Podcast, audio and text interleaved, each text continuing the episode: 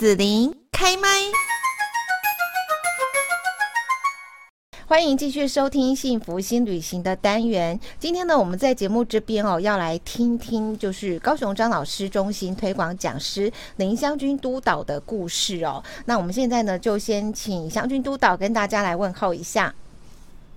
呃，子琳跟各位听众、各位观众，大家好。嗯，好，湘君呢，上一次在节目中有跟大家来分享到，说自己从呃这个学生的时候，然后呢，就是因为一位很亲切的老师哈，然后对于辅导的这个专业领域就觉得很感兴趣哦，那也因此呢，就呃跟。义务张老师这边哈来做呃结缘了哈，就一张这样子哦。对，那呃湘君，你去接受一张的训练，其实你上次有说大概要长达一年，然后呢还有实习还要一年，所以总共两年时间，哇，几乎跟你在那个那个念书。受训的时候一样嘛，哈，护理师专业这个 整个的课程哇都一样长的时间，而且好像听说还蛮严谨的一个训练的过程。那上正式上线帮助人的时候，其实好像也要面临到很多你自己的一些，就是自己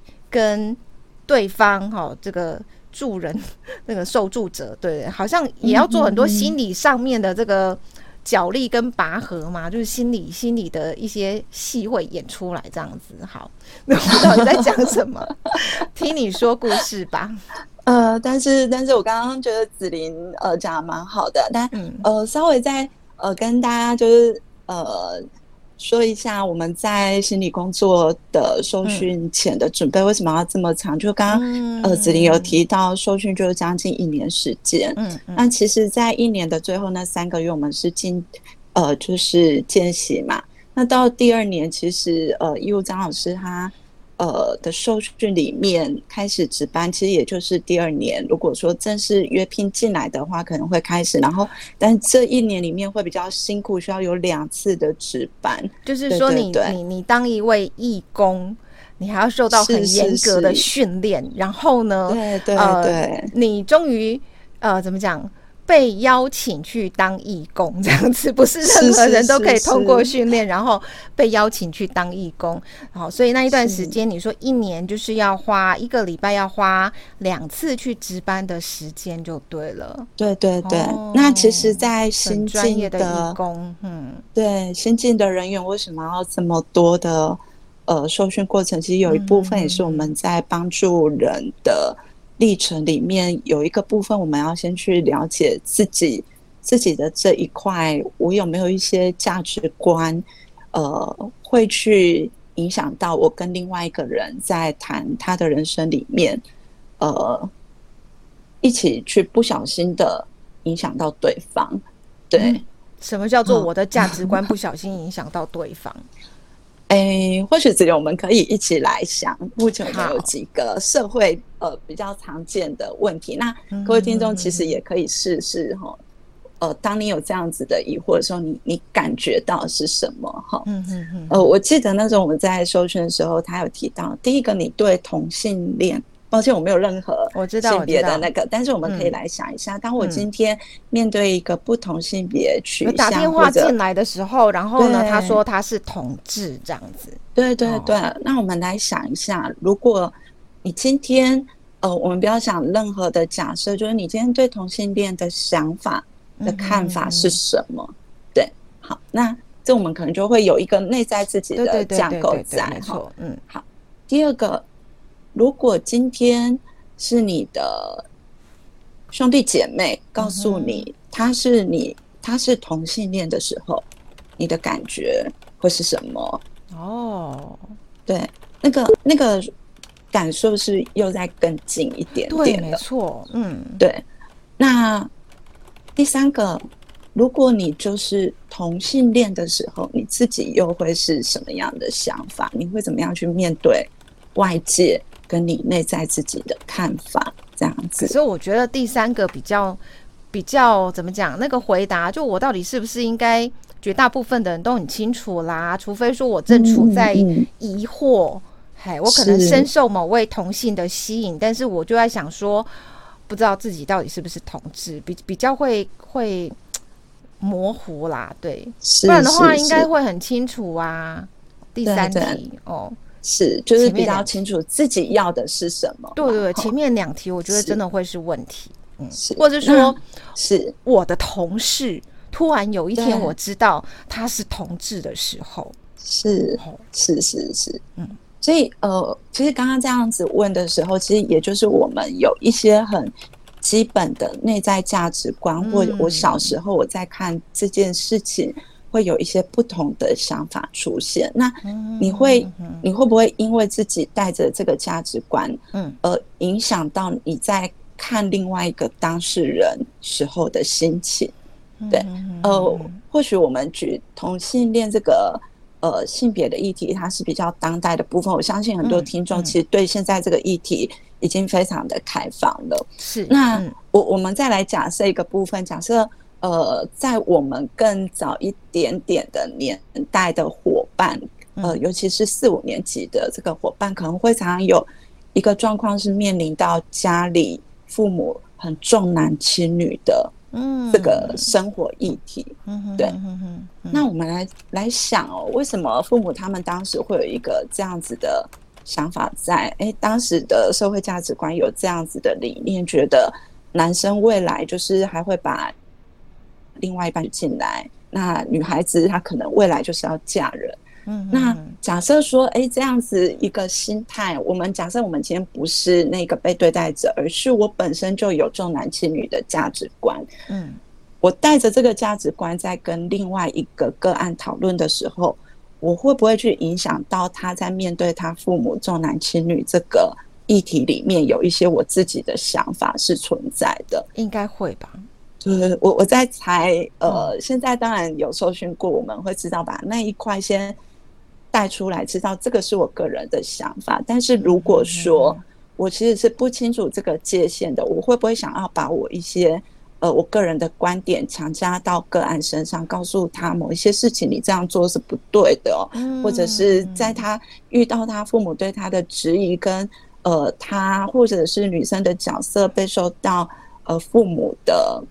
呃就是不重视的时候，我会不会变成是站在他父母的立场，告诉他要想开一点？对，那这样我跟个案的距离会不会又有一点越来越远了？那个案他本身在面对这个议题，他可能就有他的孤单在嘛，哈，因为他可能不受到他父母的重视，或者是其他人不够理解的时候，嗯，他打来中心。但是如果我们今天也没有办法跟他同步的立场去看到他目前面对到，呃，当时时空背景下有这样子不同的。对角色不同的期待的时候，我们其实很难跟个案站在一起。所以，呃，在张老师为什么受训这么阶段，我们不断的从探索自我的内在的期待跟自我价值观，我们其实也在看我们我们过去生活里面，我受到哪一些是父母角色的呃期待跟影响。我在我面对社会这一些呃。可能会有不同两面声音的事情的价值观的时候，我自己是怎么想的？那接下来我们可不可以再去理清楚，我有没有办法？呃，在我跟个案谈的时候，我真正是一面镜子去反映出他目前他在对他自己面对人际的时候，他有没有带着一些相同的呃他自己过去背景所带来的压力？呃。目前是套用在他现在的身上，然后他在看这个世界，所以他看的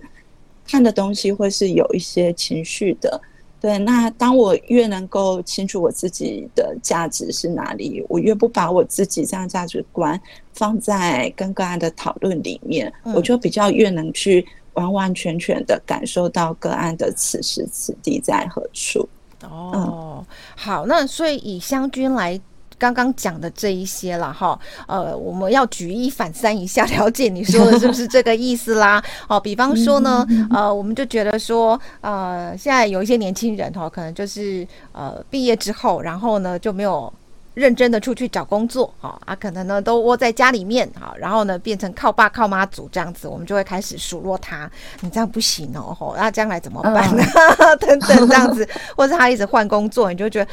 工作一定要稳定下来呀，哦，怎么可以这样子啊？哦，好好好，然后我还是为你好啊，你将来这样子以后怎么成家立业啊，还养孩子啊什么，就会用我的价值观套在他的身上，因为我认为必须要有一个呃稳定的工作、稳定的收入，才能够有一个可以预期的未来。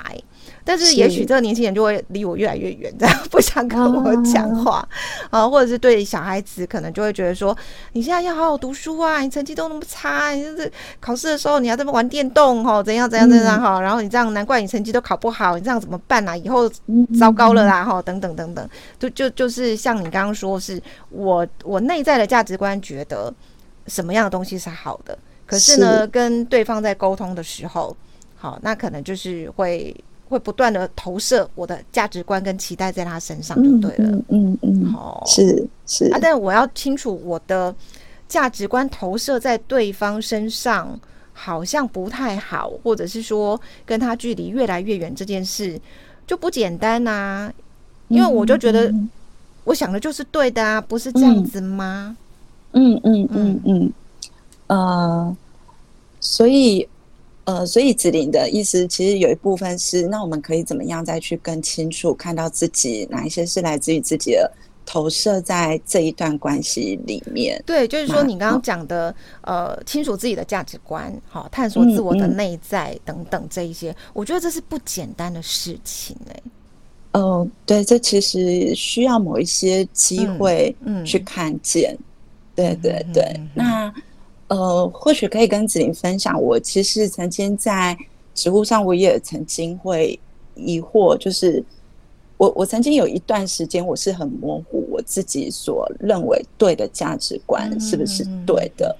对，那呃，我们刚刚讲的是人与人之间嘛，哈，但是我与我自己之间，我也有一些我自己认为是的事情，但是我有没有可能也受到今天外在的影响去？呃，波动到我自己原本认为是对是好的状况，对。对，那呃，或许我可以呃稍微再回馈一下，呃，我我当时在工作上的经历，曾经有一段时间，我认为说，我我只要是努力的，呃，我是良善的，其实我我是可以。在往上前进的，嗯哼，对。但是生活中有些时候，其实呃，我想子玲在工作经验上也了解，某些时候我们常遇到，呃，社会它所要进行的，不见得是我们所期待的，嗯，对。那那时候我对呃，就是说，当我去职呃，希望在可以达到工作上另外一个阶段的职务的时候，那时候那个职务。呃，失就是说没有达到而有失败的经验的时候，那时候对我来讲，我是很挫折，我甚至也不太清楚知道自己是谁。是那刚好那时候也接，就那一段时间，我也接触到张老师的受训在心理治疗上。那在前几期我们有讨论到，就是说，呃。我们可以运用一些简单的方式，在蜡笔里面画圈，然后让自己安静下来，去看看自己。那我记得那一呃，在艺术治疗的老师那时候在引导的时候，他其实希望我们呃，就是引导我们用一张 A4 空白纸跟一支蜡笔。那第一个那个蜡笔，它是给我们全新的、全新的二十四二十色的蜡笔里面，那他要我们去找。我最喜欢的那个颜色，嗯，然后第二个，好，大家都找完之后，第二个他要我们直接把那一支最我最爱的蜡笔折成一半哦。那其实 那怎么折得下去呢？对，一个全新蜡笔，对呀、呃，是完全新的。然后我要把它折一半的时候，嗯、那个破坏力道其实是有一些感受在里面的，是是，是，对。然后第二个，我再用这个蜡笔去开始慢慢的画圆。那过程中，老师有说，你可以用蜡笔的尖端。那呃，如果听众朋友有接触过蜡笔，应该会知道，哎，蜡笔它还有另外一个蜡笔身嘛，哈。蜡笔身我可以也可以用那边去作画。对，那呃，接下来我呃，老师在引导里面，其实还是伴有，就是说，那你可不可以试着把眼睛闭起来去画那个圆？那其实又是另外一种挑战。如果你是一个很执着我要很远的人，当你今天把眼睛闭起来的时候，那其实又是不同的感受。我会怕画到纸外，画到人家地板怎么办？我们很怕画不好。那我觉得，嗯、呃，我那一次在那一个老师的引导下，我觉得也是一个礼物，因为那时候我其实不太确定说我在工作里面我所。坚持的，我想要以人为和，以人为善这个理念，我好像呃有一个很茫然的部分。那我记得那一天也算是我跟我自己这个功课的礼物，就是当我闭着眼睛在画圆的过程中，我又再打开眼睛，那一刻我本来已经预期一定是歪的，但没想到那个圆还是圆的。哦，真的吗？那那时候我其实我其实很感。动的是，是其实他带给我一个看见呢、啊，哦，就是说，你内在很坚信的、很坚持的一些信念，嗯、其实有些似乎不会因为某一些环境的改变，去影响到你内在想要坚持的这一块。嗯，对。嗯、那那我觉得那是一个活动中带来的投射，呃。其实也刚刚好，在我那时候的困境里面，给我一个这样子的反思。那呃，刚刚呃子玲有提到说，我们可以怎么样让自己有这样子的看见？其实也就当我们有没有办法有一个机会，如果今天我们的生活里面没有这样子的朋友的时候，我们可不可以找一个人？嗯，那让我们有一个沉淀下来的力量。那带着我们，引领我们去看我自己此时此刻其实是有一些什么样的想法，呃，困在这里。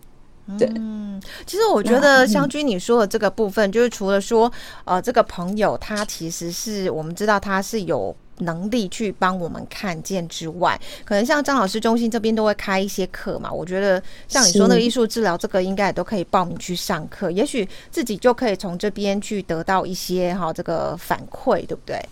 嗯，是。嗯，我我觉得子玲呃提到一个很棒，就是说呃，其实我们有些时候如果还没有呃打来电话的时候，我们其实内在都会有一些。自我反省的力量。那有些时候，这一些内在对话的过程，有些时候是因为我们有太多的对环外在环境呃的期待，可能会失落啊，可能会失望或生气，有太多情绪一起呃覆盖在这里，我看不到我自己最终的那一个最清晰的去向是什么。嗯，对。那或许我可以借由一些课程。然后慢慢的去让我自己内在对话更有架构性，或更有能量，看见不同的思绪跟发展。对，那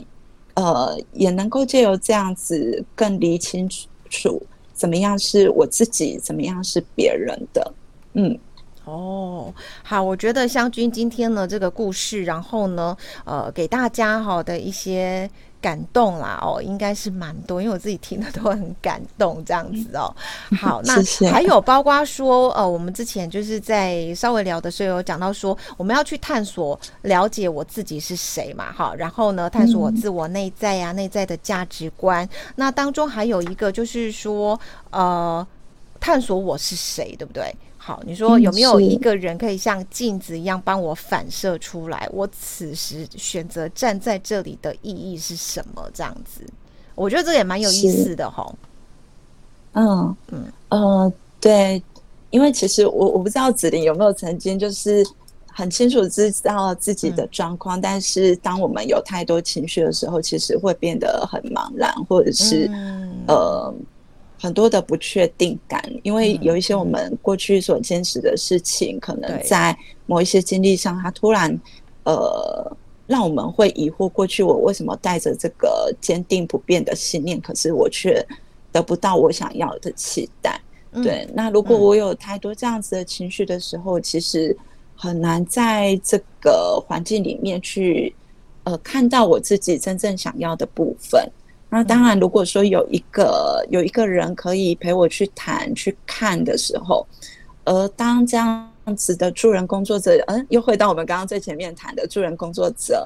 呃，他是很明确的去看到，呃，就好像在扮演我刚刚的那个蜡笔跟纸的角色，去看到他自己，呃，或者是我去回归到回馈到个案本身，目前看起来你在这样子的状况，好像会不会是其实有一些内在的期待，好像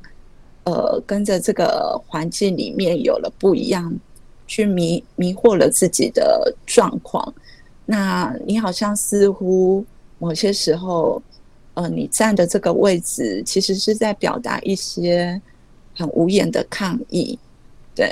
或者是你虽然是沉默不说，但是你其实是用这样子在表达你的生气。嗯，对。所以如果有一个人，当我们去看到内在更深层的自己的时候，呃，其实这些东西都没有不见，它可能本来就是我们的，而只是我们被太多的情绪跟压力忽略掉。我自己可以看见我自己现在在什么样的状况。呃，所以我才会刚刚跟子玲分享，或者是千琪姐的分享里面提到，就是助助人工作者很像一面镜子，他把我原有的能力去提醒我，再回到呃，我现实此时此刻我正处在什么样状况，我有没有受到其他的情绪跟压力影响到我现在的选择，而这个选择是不是我现在真正要的，还是我其实是带有这个情绪跟其他的东西在我的内在里面。去做跟我期待是反背道而行的，嗯、对，所以我说，呃，助人者像一面镜子。嗯、那当然，个案它本身自己有一些力量，就好像子玲刚刚有提到，我们好像似乎，当我们没有跟一个人谈说，我们也可以透过一些课程去看到我们自己能有的能量。嗯、那其实我觉得每个人内心都会有这一块。对，那其实当我们在不同的。呃，智商辅导理论都会有很多的专家有提到，当事人其实是最清楚自己问题的专家。那你在你的挫折里面，这个挫折也许过去也曾经出现过，只是说，呃，你现在有一点忘记了，或者是因为情绪的影响稍微迷失了，对。那我们就好像在陪着当事人，在把他的情绪梳理完之后，看到他最原有的力量，让他知道他曾经过去在这样成功经验里面，其实为自己的人生，呃，挑战过，而且努力过，撑过很久的一个时刻。对，所以我我觉得跟张老师的谈话里面，有些时候那面镜子可以让我们去看到我自己。呃，还有没有一些力量，其实是被我自己忽略掉的？嗯哼哼，是。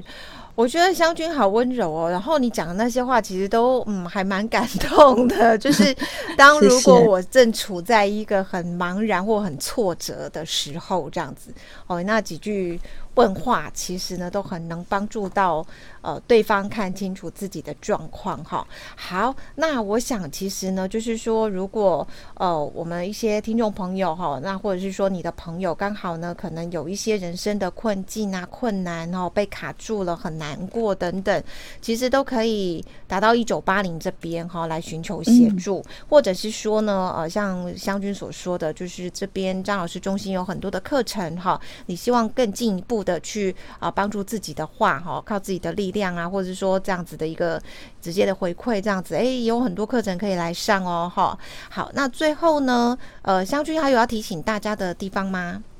呃，我想还是会鼓励各位听众，当你真的觉得很茫然，或此时此刻你真的不知道身处何时的时候，其实也不妨打电话来，让一个专业的志工来帮忙你。张老师来陪伴我们，来回顾一下我目前此时此时此刻的状态，所以呃也非常欢迎各位听众可以拨打到一九八零专线。嗯，好的，那今天呢就谢谢高雄张老师中心推广讲师林湘君督导的分享了，谢谢，谢谢子玲，谢谢。